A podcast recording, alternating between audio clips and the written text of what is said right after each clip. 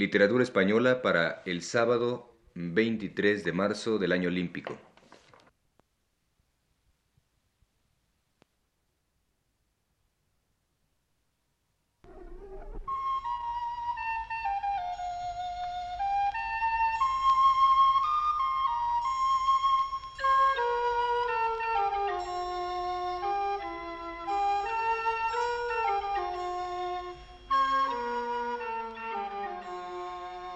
Señoras y señores, les ofrecemos el programa Literatura Española, que prepara para Radio Universidad el profesor Luis Ríos.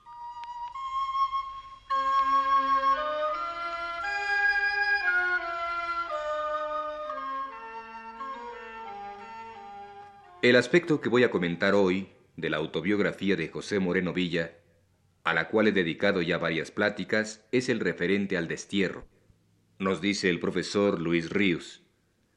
Sol y sombra fue el destierro para Moreno Villa, y no tan solo sombra como para otros poetas, entre ellos, y en este sentido el más patético de todos, Juan José Domenchina. Quiero decir que para Moreno Villa a veces el destierro significó una dura prueba que el destino le imponía y que había que vencer. Lo sintió como una especie de reto, y por momentos se enorgullecía de haber salido victorioso de él, por lo menos en lo tocante a la realización de su vocación de escritor. Y así, en un párrafo de su vida en claro, escribe.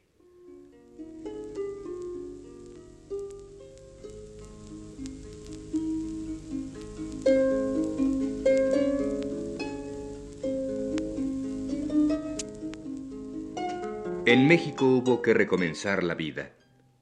Cosa dura si ya no se tiene la ilusión y la flexibilidad de la juventud y recomenzarla sobre los mismos instrumentos de siempre, la pluma, los estudios de arte y acaso la pintura. El desastre de España me impuso la convicción de que mi vida allá se había terminado y de que era preciso poner a prueba mis facultades de todo orden a la presión más alta. Y en efecto, en los siete años últimos he hecho más cosas que nunca. Llevo escritos siete libros entre grandes y pequeños, locos, enanos, negros y niños palaciegos en la corte de los Austrias. Cornucopia de México, doce manos mexicanas, la escultura colonial mexicana, Puerta Severa, La Noche del Verbo, temas de arte y esta autobiografía. He dado seis o siete conferencias.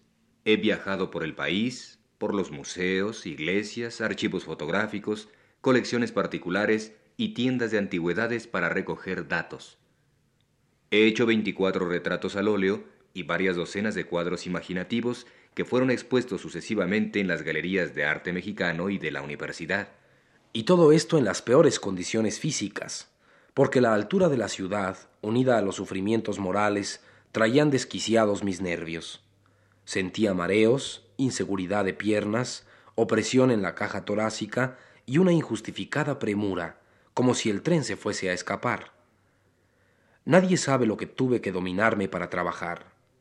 Las pruebas de adaptación fueron dobles, al ambiente social y matrimonial y al ambiente físico.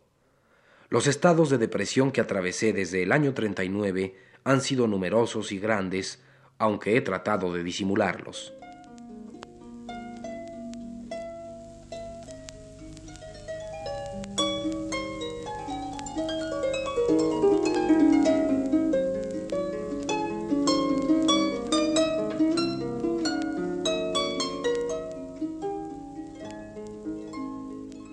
En el destierro, ya a edad avanzada, se casó por primera vez el poeta y tuvo un hijo.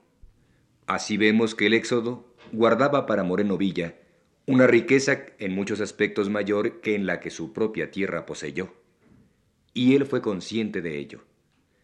Fue como un árbol que florecido en su tierra primera no llegara a fructificar, sino al ser trasplantado a otra distinta. En un poema suyo, incluido también en su vida en claro, alude a ese destino suyo, serena y conmovidamente diciendo,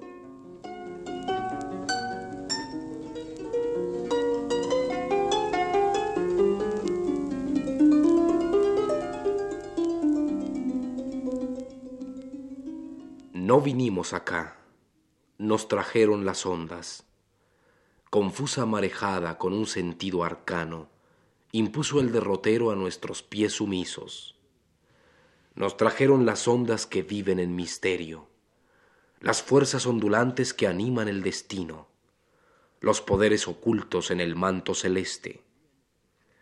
Teníamos que hacer algo fuera de casa, fuera del gabinete y del rincón amado, en medio de las cumbres solas, altas y ajenas. El corazón estaba aferrado a lo suyo, alimentándose de sus memorias dormidas, emborrachándose de sus eternos latidos.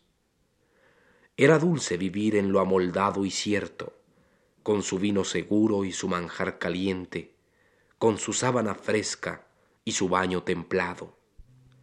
El libro iba saliendo, el cuadro iba pintándose, el intercambio entre nosotros y el ambiente verificábase como función del organismo. Era normal la vida, el panadero al horno, el guardián en su puesto, en su hato el pastor, en su barca el marino y el pintor en su estudio. ¿Por qué fue roto aquello? ¿Quién hizo capitán al mozo tabernero y juez al hortelano? ¿Quién hizo embajador al pobre analfabeto y conductor de almas a quien no se conduce? Fue la borrasca humana, sin duda, pero tú que buscas lo más hondo, sabes que por debajo mandaban esas fuerzas ondulantes y oscuras que te piden un hijo donde no lo soñabas, que es pedirte los huesos para futuros hombres.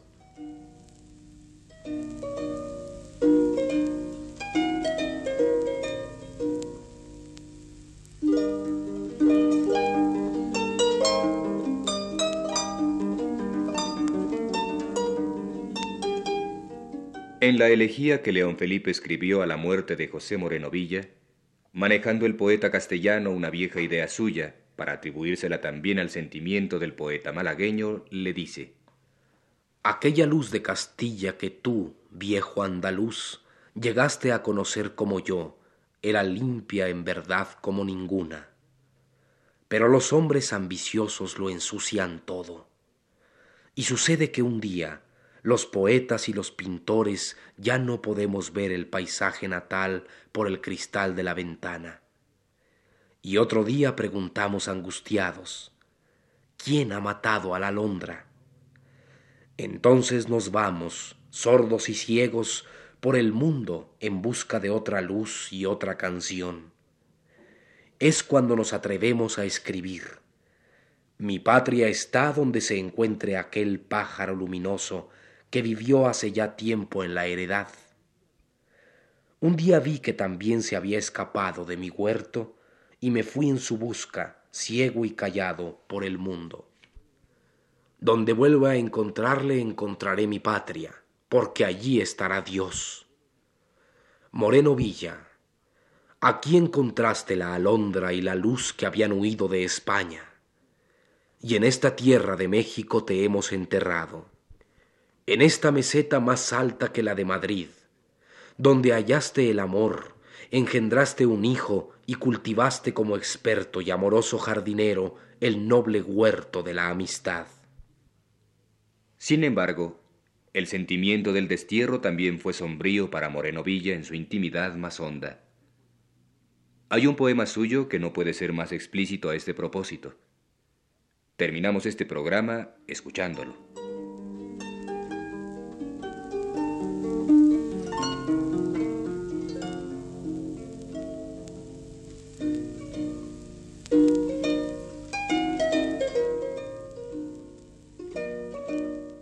Yace tu tierra más allá del agua, nunca tus ojos volverán a verla.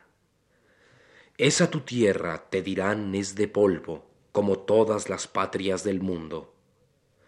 Pero no, tu tierra es la fórmula archicompleta de tu ser. Eres tú. Eres tú quien quedó más allá de las aguas.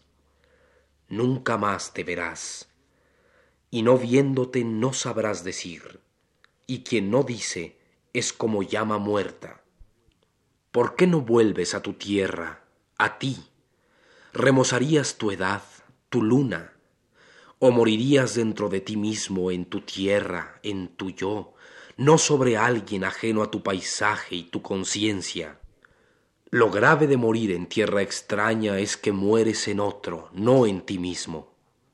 Te morirás prestado.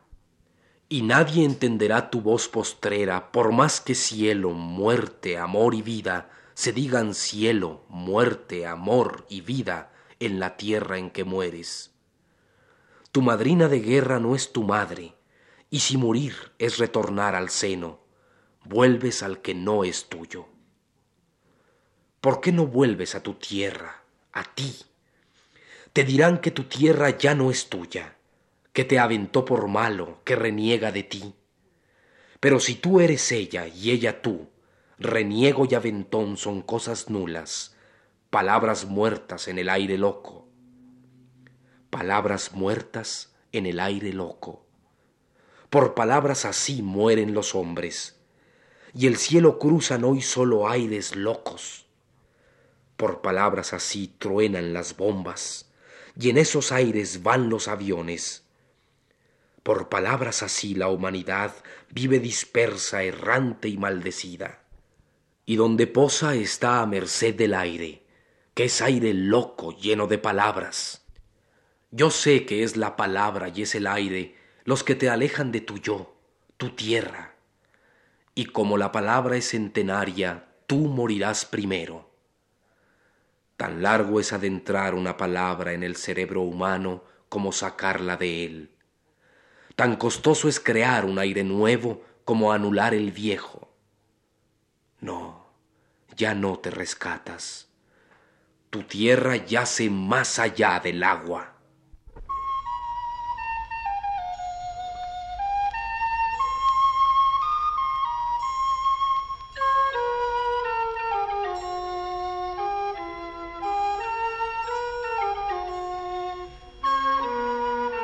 Les hemos ofrecido así, señoras y señores, el programa Literatura Española, que produce para Radio Universidad el profesor Luis Ríos.